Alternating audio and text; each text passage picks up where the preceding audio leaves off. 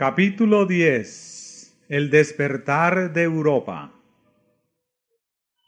La misteriosa desaparición de Lutero despertó consternación en toda Alemania, y por todas partes se oían averiguaciones acerca de su paradero. Circulaban los rumores más descabellados y muchos creían que había sido asesinado. Oíanse lamentos no sólo entre sus partidarios declarados, sino también entre millares de personas que aún no se habían decidido abiertamente por la reforma. Muchos se comprometían por juramento solemne a vengar su muerte.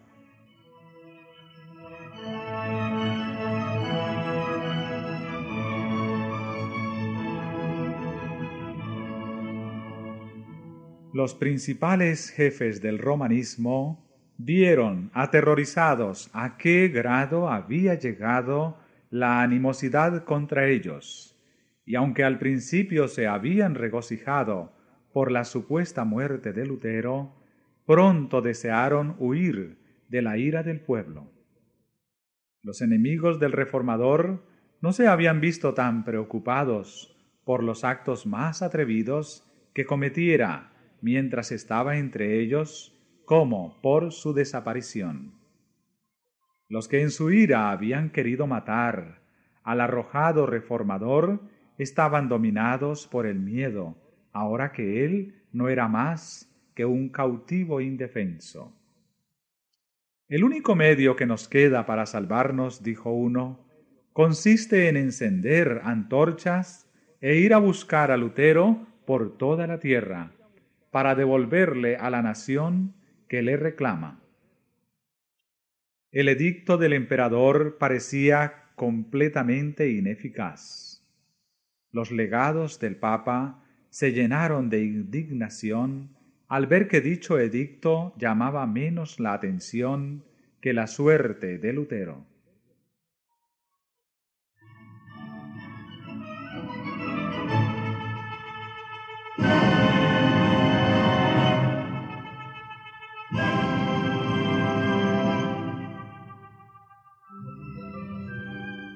Las noticias de que él estaba en salvo, aunque prisionero, calmaron los temores del pueblo y hasta acrecentaron el entusiasmo en su favor.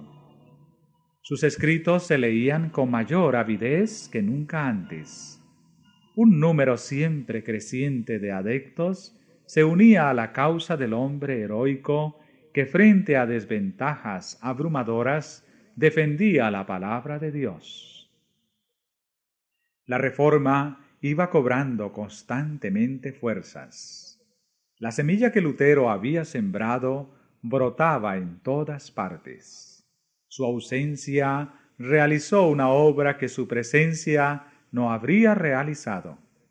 Otros obreros sintieron nueva responsabilidad al serles quitado su jefe, y con nueva fe y ardor se adelantaron a hacer cuanto pudiesen para que la obra tan noblemente comenzada no fuese estorbada.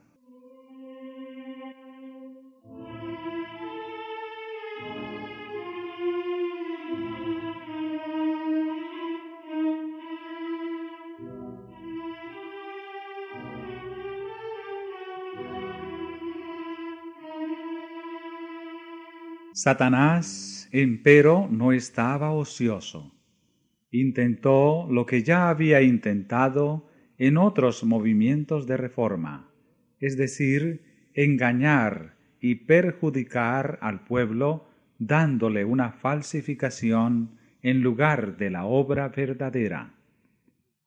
Así como hubo falsos cristos en el primer siglo de la Iglesia cristiana, Así también se levantaron falsos profetas en el siglo XVI.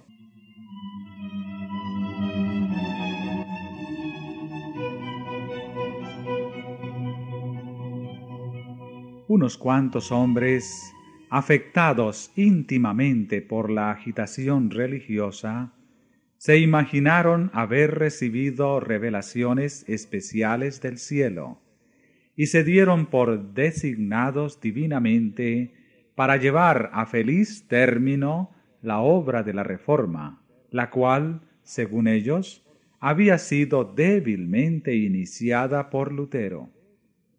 En realidad, lo que hacían era deshacer la obra que el reformador había realizado. Rechazaban el gran principio que era la base misma de la reforma, es a saber, que la palabra de Dios es la regla perfecta de fe y práctica.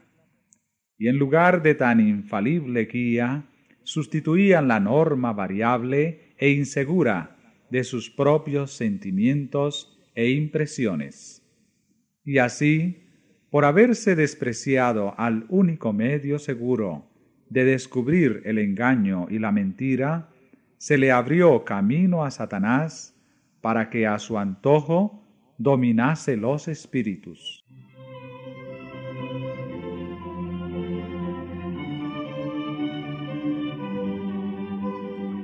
Uno de estos profetas aseveraba haber sido instruido por el ángel Gabriel.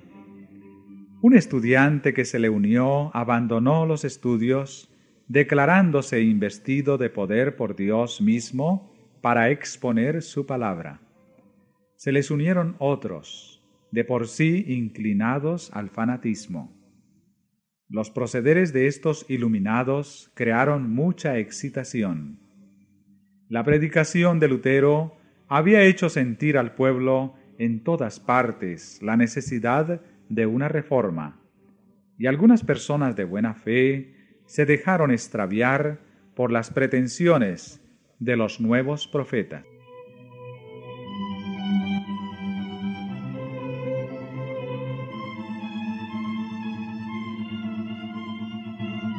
Los cabecillas de este movimiento fueron a Wittenberg y expusieron sus exigencias a Melanchthon y a sus colaboradores.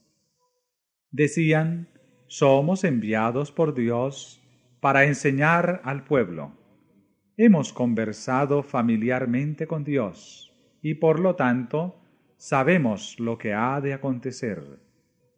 Para decirlo en una palabra, somos apóstoles y profetas y apelamos al doctor Lutero.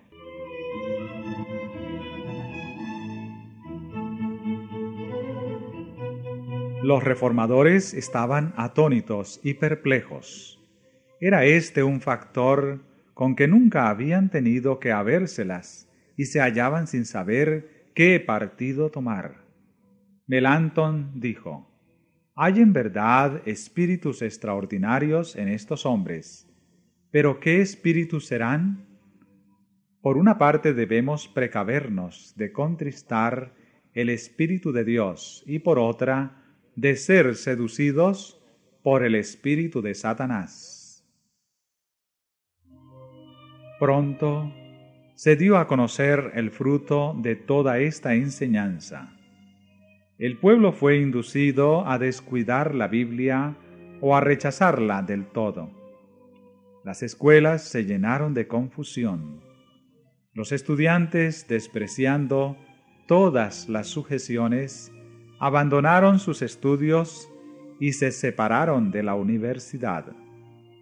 Los hombres que se tuvieron a sí mismos por competentes para reavivar y dirigir la obra de la reforma, lograron sólo arrastrarla al borde de la ruina. Los romanistas recobrando confianza, exclamaban alegres, un esfuerzo más y todo será nuestro.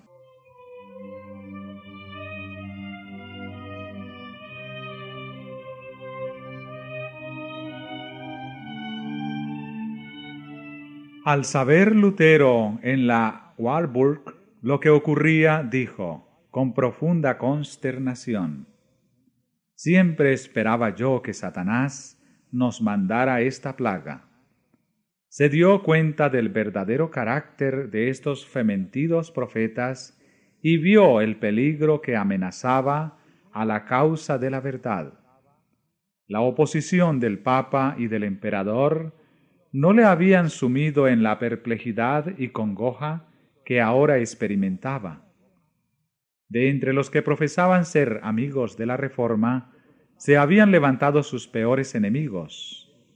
Las mismas verdades que le habían producido tan profundo regocijo y consuelo eran empleadas para despertar pleitos y confusión en la iglesia.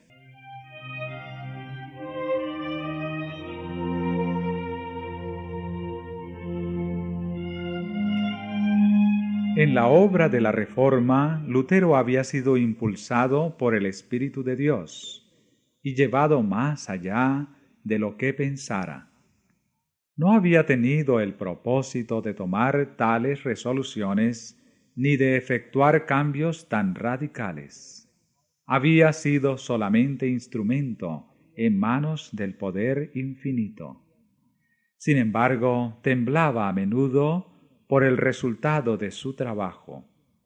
Dijo una vez, Si yo supiera que mi doctrina hubiera dañado a un ser viviente, por pobre y oscuro que hubiera sido, lo que es imposible, pues ella es el Evangelio mismo, hubiera preferido mejor morir diez veces antes que negarme a retractarme.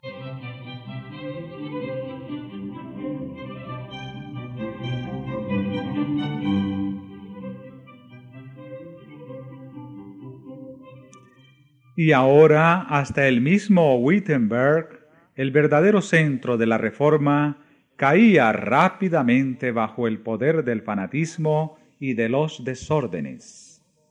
Esta terrible situación no era efecto de las enseñanzas de Lutero, pero no obstante por toda Alemania sus enemigos se la achacaban a él.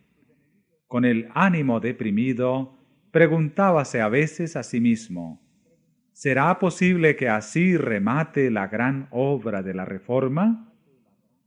Pero cuando hubo orado fervientemente al respecto, volvió la paz a su alma.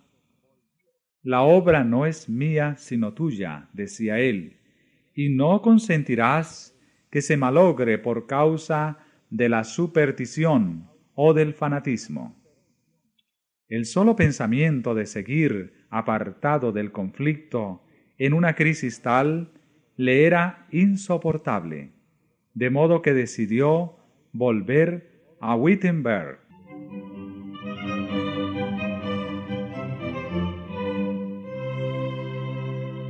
Sin más tardar, arriesgó el viaje.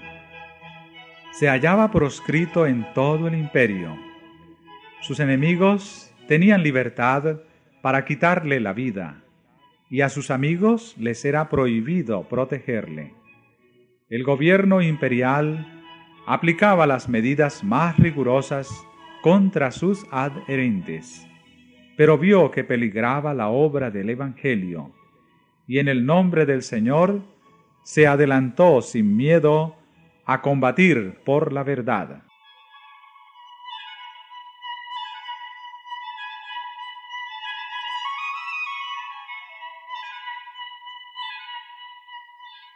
En una carta que dirigió al elector, después de manifestar el propósito que alentaba de salir de la Warburg, decía, Sepa Su Alteza que me dirijo a Wittenberg bajo una protección más valiosa que la de príncipes y electores.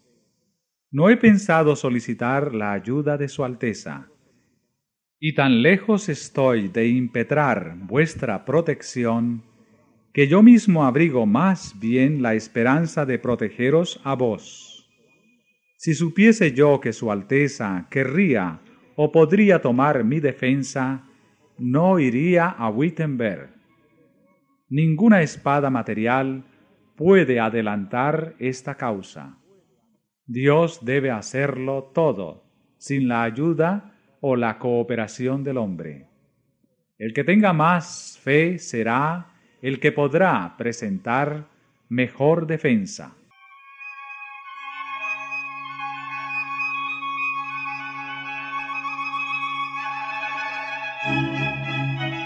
En una segunda carta que escribió, camino de Wittenberg, añadía Lutero, heme aquí, dispuesto a sufrir la reprobación de su Alteza y el enojo del mundo entero. ¿No son los vecinos de Wittenberg mi propia grey? ¿No los encomendó Dios a mi cuidado? ¿Y no deberé, si es necesario, dar mi vida por amor de ellos? Además, temo ver una terrible revuelta en Alemania, que ha de acarrear a nuestro país el castigo de Dios.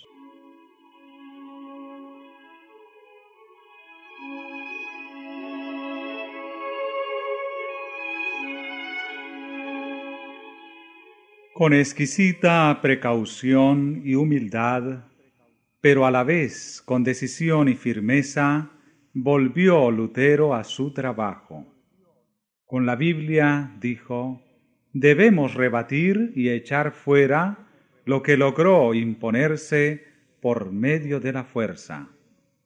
Yo no deseo que se valgan de la violencia contra los supersticiosos y los incrédulos no hay que constreñir a nadie. La libertad es la esencia misma de la fe.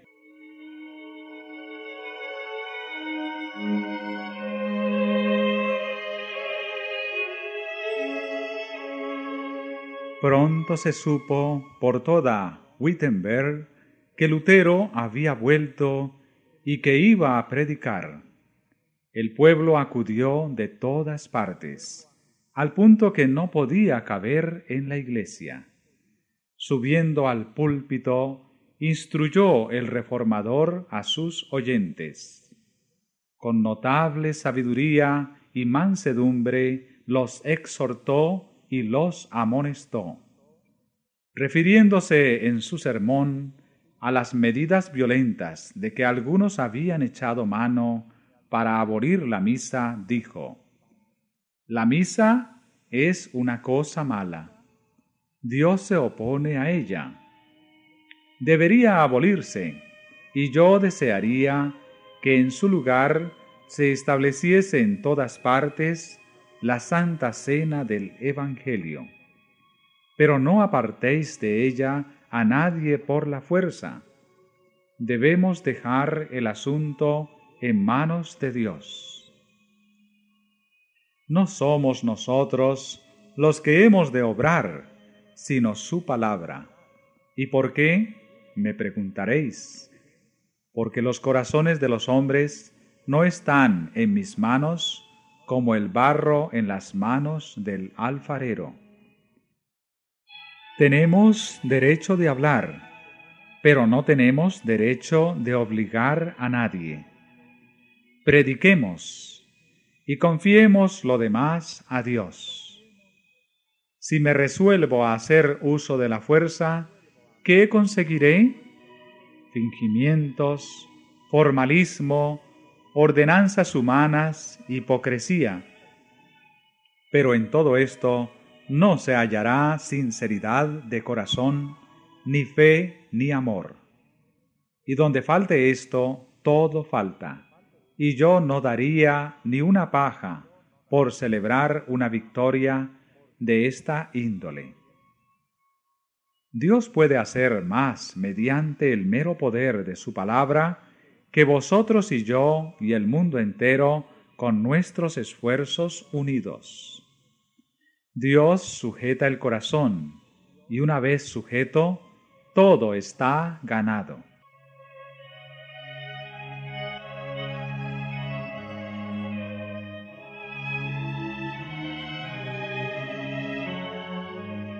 Estoy listo para predicar, alegar y escribir, pero a nadie constreñiré, porque la fe es un acto voluntario.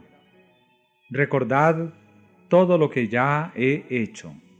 Me encaré con el Papa, combatí las indulgencias y a los papistas, pero sin violencia, sin tumultos. Expuse con claridad la palabra de Dios prediqué y escribí, esto es todo lo que hice. Y sin embargo, mientras yo dormía, la palabra que había predicado afectó al papado como nunca le perjudicó príncipe ni emperador alguno. Y sin embargo, nada hice. La palabra sola lo hizo todo. Si hubiese yo apelado a la fuerza, el suelo de Alemania habría sido tal vez inundado con sangre. Pero ¿cuál hubiera sido el resultado? La ruina y la destrucción del alma y del cuerpo. En consecuencia, me quedo quieto y dejo que la palabra se extienda a lo largo y a lo ancho de la tierra.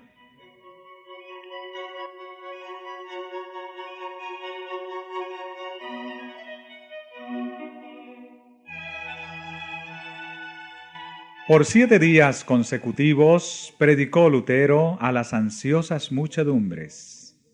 La palabra de Dios quebrantó la esclavitud del fanatismo. El poder del Evangelio hizo volver a la verdad al pueblo que se había descarriado.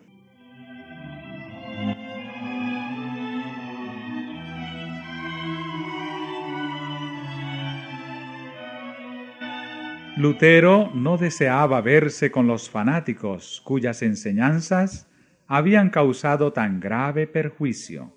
Harto los conocía por hombres de escaso juicio y de pasiones desordenadas, y que, pretendiendo ser iluminados directamente por el cielo, no admitirían la menor contradicción, ni atenderían a un solo consejo, ni a un solo cariñoso reproche arrogándose la suprema autoridad, exigían de todos que, sin la menor resistencia, reconociesen lo que ellos pretendían. Pero como solicitasen una entrevista con él, consintió en recibirlos y denunció sus pretensiones con tanto éxito que los impostores se alejaron en el acto de Wittenberg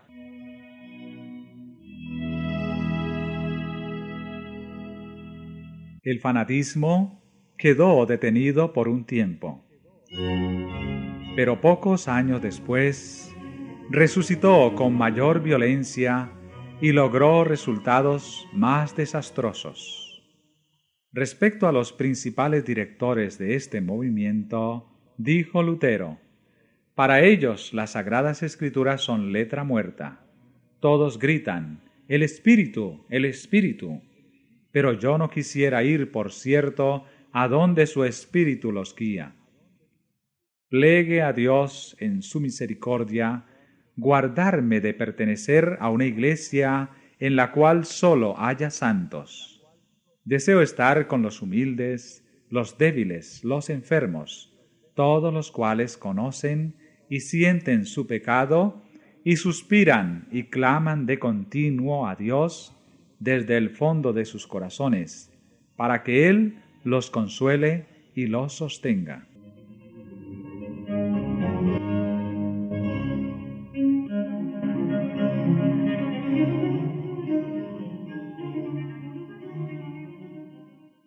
Tomás Munzer, el más activo de los fanáticos, era hombre de notable habilidad que, si la hubiese encausado debidamente, habría podido hacer mucho bien, pero desconocía aún los principios más rudimentarios de la religión verdadera. Deseaba vehementemente reformar el mundo, olvidando, como otros muchos iluminados, que la reforma debía comenzar por él mismo. Ambicionaba ejercer cargos e influencia, y no quería ocupar el segundo puesto, ni aun bajo el mismo Lutero. Declaraba que, al colocar la autoridad de la Escritura en sustitución de la del Papa, los reformadores no hacían más que establecer una nueva forma de papado, y se declaraba divinamente comisionado para llevar a efecto la verdadera reforma. El que tiene este espíritu, decía Munzer, posee la verdadera fe, aunque ni por una sola vez en su vida haya visto las sagradas escrituras.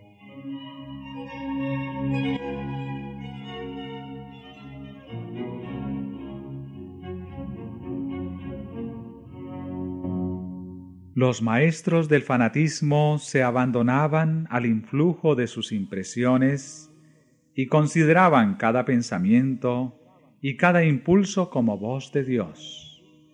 En consecuencia, se fueron a los extremos. Algunos llegaron hasta quemar sus Biblias, exclamando, La letra mata, el espíritu es el que da vida. Las enseñanzas de Munzer apelaban a la afición del hombre a lo maravilloso y de paso daban rienda suelta a su orgullo al colocar en realidad las ideas y las opiniones de los hombres por encima de la palabra de Dios. Millares de personas aceptaban sus doctrinas. Pronto llegó a condenar el orden en el culto público y declaró que obedecer a los príncipes era querer servir a Dios y a Belial.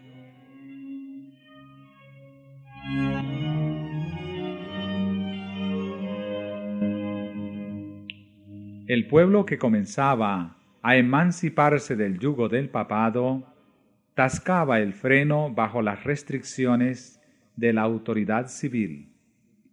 Las enseñanzas revolucionarias de Munzer con su presunta aprobación divina, los indujeron a sublevarse contra toda sujeción y a abandonarse a sus prejuicios y a sus pasiones. Siguiéronse las más terribles escenas de sedición y contienda, y los campos de Alemania se empaparon de sangre.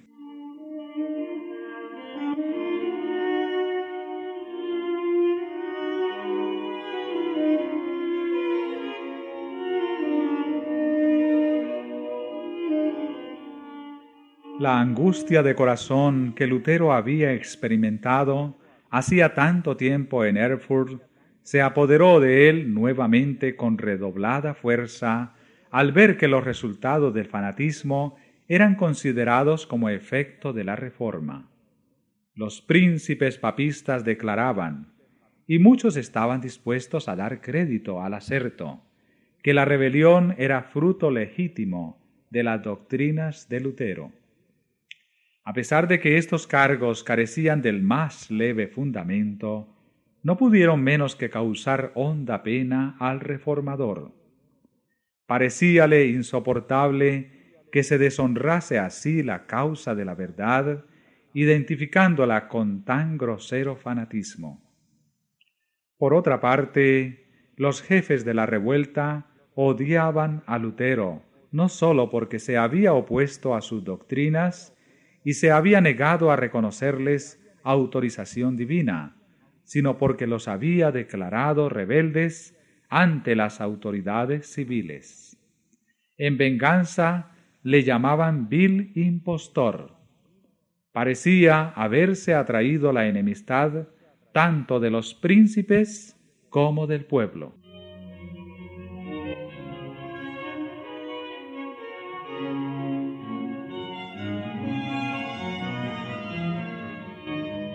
Los romanistas se regocijaban y esperaban ver pronto la ruina de la reforma. Hasta culpaban a Lutero de los mismos errores que él mismo se afanara tanto en corregir. El partido de los fanáticos, declarando falsamente haber sido tratados con injusticia, logró ganar la simpatía de mucha gente y, como sucede con frecuencia, con los que se inclinan del lado del error fueron pronto aquellos considerados como mártires. De esta manera, los que desplegaran toda su energía en oposición a la reforma fueron compadecidos y admirados como víctimas de la crueldad y de la opresión. Esta era la obra de Satanás, y la impulsaba el mismo espíritu de rebelión que se manifestó por primera vez en los cielos.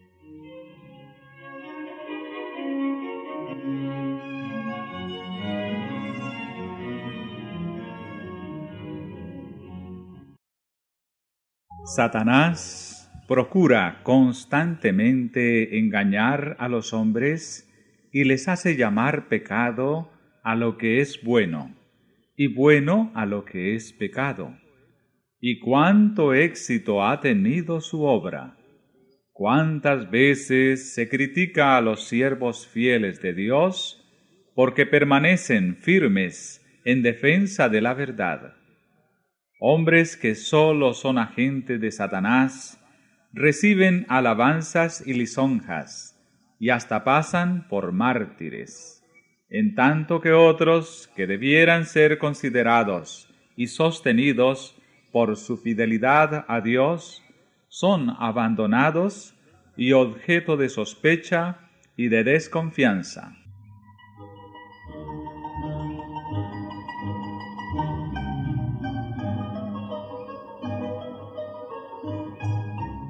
La falsa piedad y la falsa santificación siguen haciendo su obra de engaño. Bajo diversas formas dejan ver el mismo espíritu que las caracterizara en días de Lutero, pues apartan a las mentes de las escrituras e inducen a los hombres a seguir sus propios sentimientos e impresiones en vez de rendir obediencia a la ley de Dios. Este es uno de los más eficaces inventos de Satanás para desprestigiar la pureza y la verdad.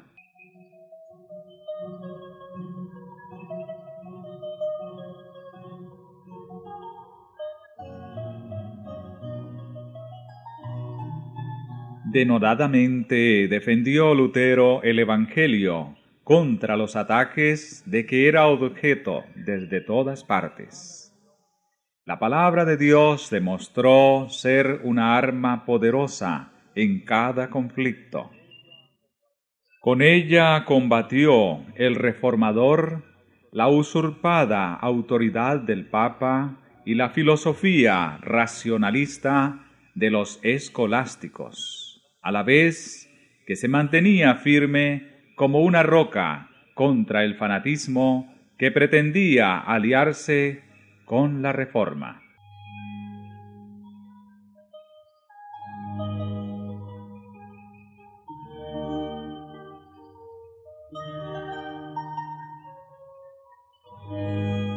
Cada uno a su manera, estos elementos opuestos dejaban a un lado las sagradas escrituras y exaltaban la sabiduría humana como el gran recurso para conocer la verdad religiosa.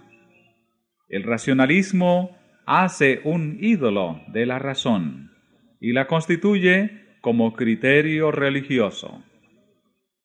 El romanismo, al atribuir a su soberano pontífice una inspiración que proviene en línea recta de los apóstoles y continúa invariable al través de los tiempos, da amplia oportunidad para toda clase de extravagancias y corrupciones que se ocultan bajo la santidad del mandato apostólico. La inspiración a que pretendían Munzer y sus colegas no procedía sino de los desvaríos de su imaginación, y su influencia subvertía toda autoridad humana o divina. El cristianismo recibe la palabra de Dios como el gran tesoro de la verdad inspirada y la piedra de toque de toda inspiración.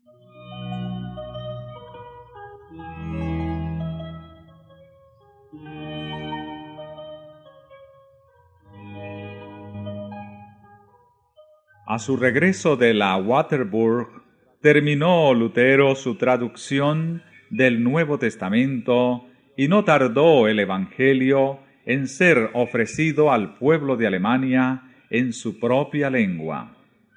Esta versión fue recibida con agrado por todos los amigos de la verdad, pero fue vilmente desechada por los que preferían dejarse guiar por las tradiciones y los mandamientos de los hombres.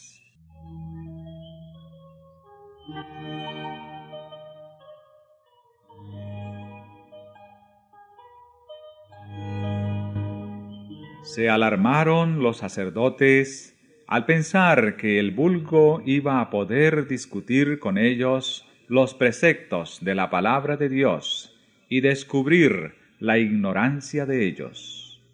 Las armas carnales de su raciocinio eran impotentes contra la espada del Espíritu.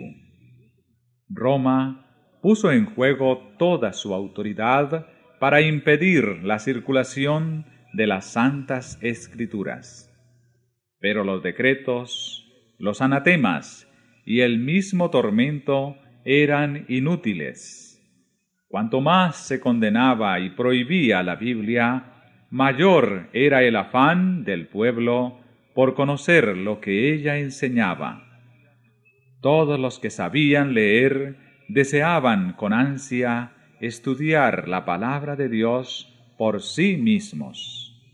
La llevaban consigo, la leían y releían, y no se quedaban satisfechos antes de saber grandes trozos de ella de memoria.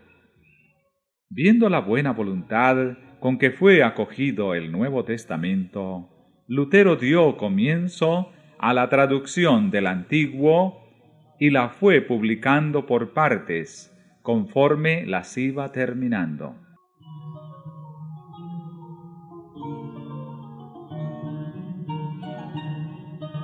Sus escritos tenían aceptación en la ciudad y en las aldeas. Lo que Lutero y sus amigos escribían, otros se encargaban de esparcirlo por todas partes. Los monjes que habían reconocido el carácter ilegítimo de las obligaciones monacales y deseaban cambiar su vida de indolencia por una de actividad, pero se sentían muy incapaces de proclamar por sí mismos la palabra de Dios, cruzaban las provincias vendiendo los escritos de Lutero y sus colegas. Al poco tiempo, Alemania pululaba con estos intrépidos colportores.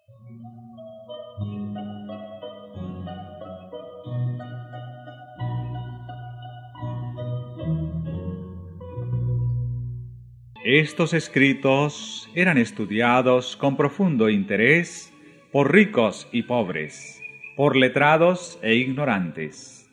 De noche, los maestros de las escuelas rurales los leían en alta voz a pequeños grupos que se reunían al amor de la lumbre. Cada esfuerzo que en este sentido se hacía convencía a algunas almas de la verdad, y ellas a su vez, habiendo recibido la palabra con alegría, la comunicaban a otros.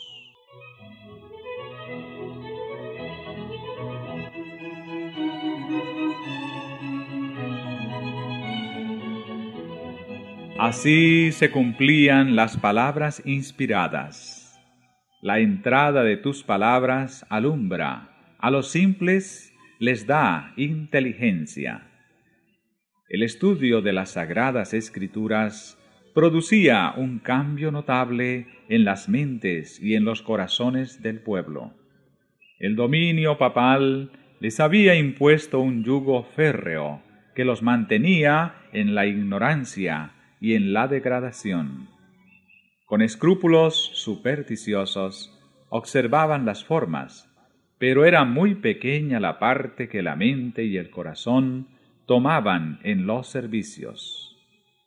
La predicación de Lutero, al exponer las sencillas verdades de la palabra de Dios y la palabra misma, al ser puesta en manos del pueblo, despertaron sus facultades aletargadas y no sólo purificaban y ennoblecían la naturaleza espiritual, sino que daban nuevas fuerzas y vigor a la inteligencia.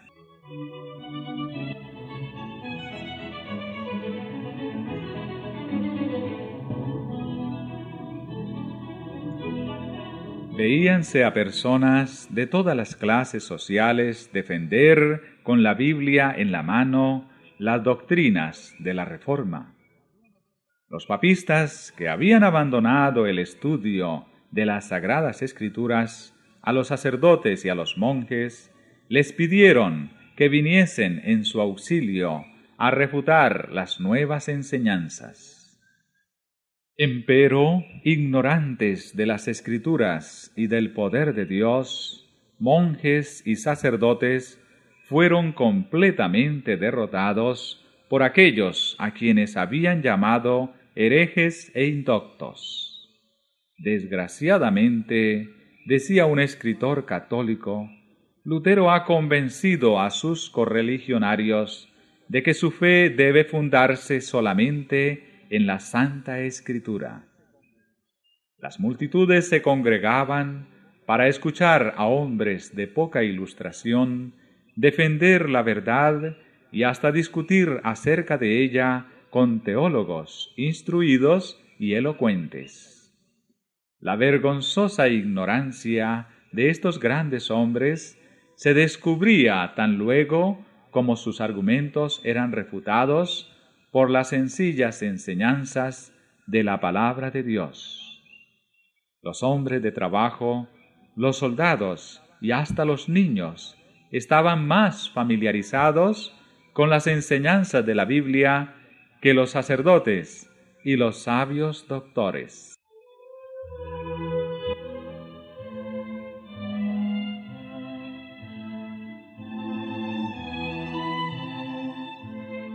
El contraste entre los discípulos del Evangelio y los que sostenían las supersticiones papales no era menos notable entre los estudiantes que entre las masas populares. En oposición a los antiguos campeones de la jerarquía que había descuidado el estudio de los idiomas y de la literatura, levantábanse jóvenes de mente privilegiada, muchos de los cuales se consagraban al estudio de las escrituras y se familiarizaban con los tesoros de la literatura antigua. Dotados de rápida percepción, de almas elevadas y de corazones intrépidos, pronto llegaron a alcanzar estos jóvenes tanta competencia que durante mucho tiempo nadie se atrevía a hacerles frente. De manera que en los concursos públicos en que estos jóvenes campeones de la Reforma se encontraban con doctores papistas, los atacaban con tanta facilidad y confianza que los hacían vacilar y los exponían al desprecio de todos.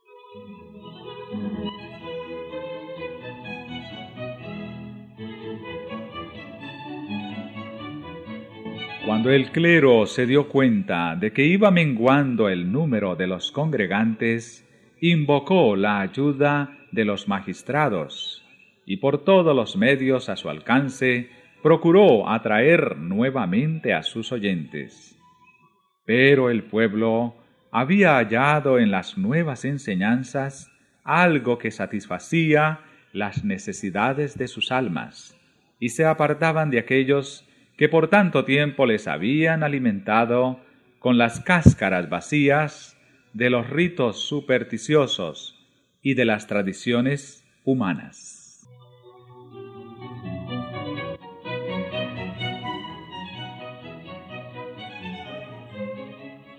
Cuando la persecución ardía contra los predicadores de la verdad, ponían estos en práctica las palabras de Cristo cuando pues os persiguieren en una ciudad, huid a otra.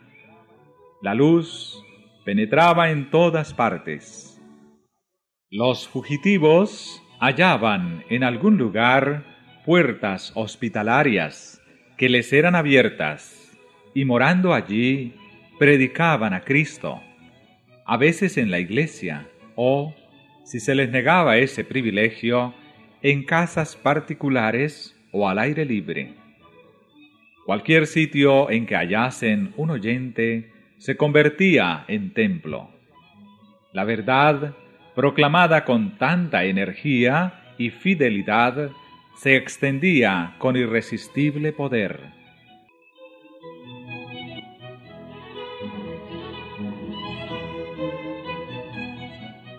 En vano se mancomunaban las autoridades civiles y eclesiásticas para detener el avance de la herejía. Inútilmente recurrían a la cárcel, al tormento, al fuego y a la espada. Millares de creyentes sellaban su fe con su sangre, pero la obra seguía adelante. La persecución no servía sino para hacer cundir la verdad, y el fanatismo que Satanás intentara unir a ella no logró sino hacer resaltar aún más el contraste entre la obra diabólica y la de Dios.